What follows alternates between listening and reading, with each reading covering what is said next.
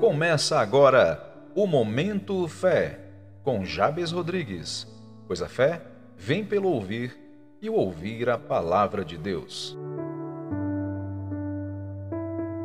No Momento Fé de hoje, lemos no Evangelho de João, capítulo 5, do verso 1 ao 15, como está escrito. Algum tempo depois, havia uma festa dos judeus e Jesus subiu para Jerusalém.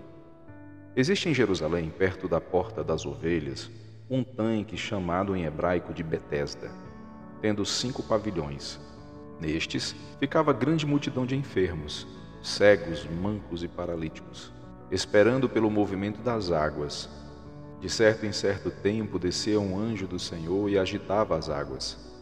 O primeiro que entrasse no tanque, depois de agitadas as águas, era curado de qualquer doença que tivesse.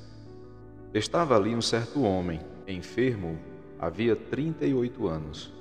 Quando Jesus o viu deitado, e sabendo que estava assim havia muito tempo, perguntou-lhe: Queres ser curado? O homem enfermo queixou-se, dizendo: Senhor, não tenho ninguém que me ponha no tanque quando a água é agitada, pois enquanto estou indo, desce outro antes de mim. Ordenou-lhe Jesus: Levanta-te, Apanha o teu leito e anda. Imediatamente o homem ficou curado, pegou seu leito e andou. E aquele dia era sábado. Por isso disseram os judeus ao que fora curado: É sábado e não te é permitido carregar o leito.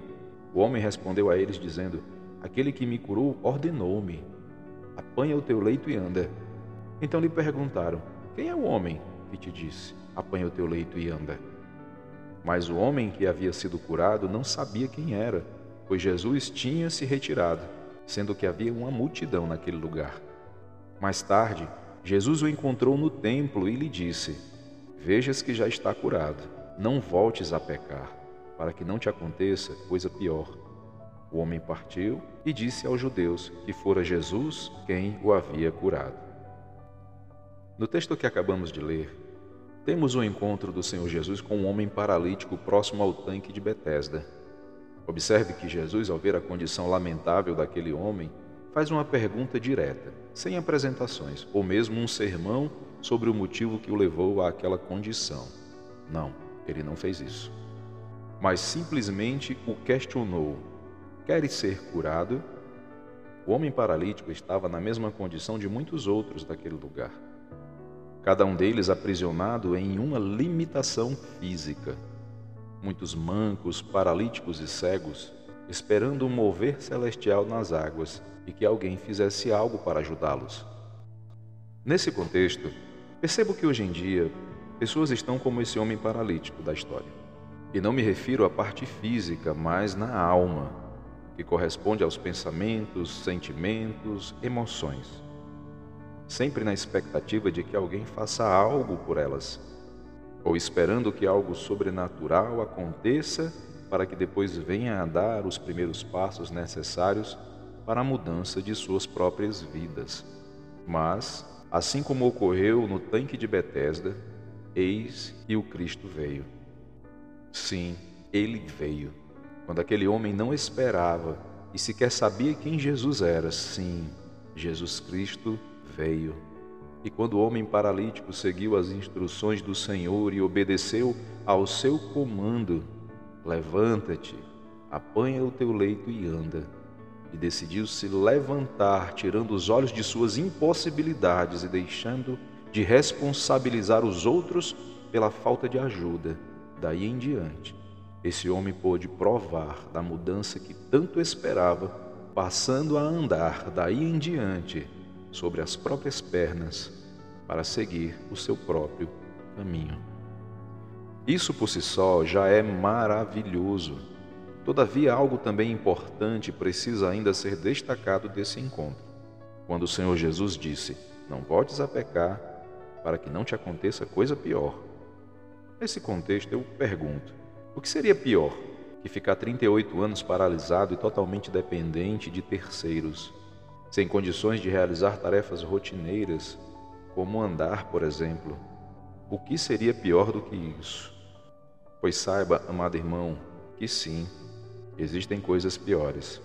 pois o pecado pode tanto prejudicar os nossos corpos físicos, o que já é muito ruim, e ainda condenar o espírito humano a uma eternidade longe de Deus, o que seria o maior dos sofrimentos. Por isso, tomo a palavra do Senhor Jesus e digo: não voltes a pecar, para que não te aconteça coisa pior, nesta vida e nem na eternidade. Concluindo, amado irmão, tomo novamente a palavra do Senhor Jesus e te digo: levante-se, levante-se desse lugar de tristeza e fique de pé, sabendo que é amado por Deus. Levante-se desse lugar de paralisia e se mova, vá à luta, pois maior é o que está contigo. Levante-se desse lugar de derrota e decida vencer na vida, pois você tem muito o que fazer por sua família, para a sociedade e para Deus. Levante-se desse lugar de achar que os seus problemas são maiores do que os dos outros e seja você um canal de bênção para aliviar o sofrimento alheio. Levante-se desse lugar onde a morte parece ser a única saída e fique de pé para a vida pois o seu Criador te fez com um propósito maior. Levante-se desse lugar de reclamação, onde ninguém está te ajudando, e faça algo por alguém, pois Deus está contigo, e dar é sempre melhor que receber. Simplesmente levante-se e clame pelo nome do Senhor Jesus, e a glória de Deus Pai resplandecerá em sua vida, pois o Senhor Jesus veio para que você permaneça de pé. Levante-se. Louvado seja o nome do Senhor. Amado, seja abençoado com a revelação, meditação e a prática dessa palavra. E lembre-se, Jesus é o mesmo ontem, hoje e sempre será.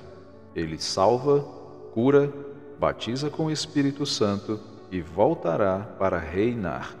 Amém e glórias a Deus.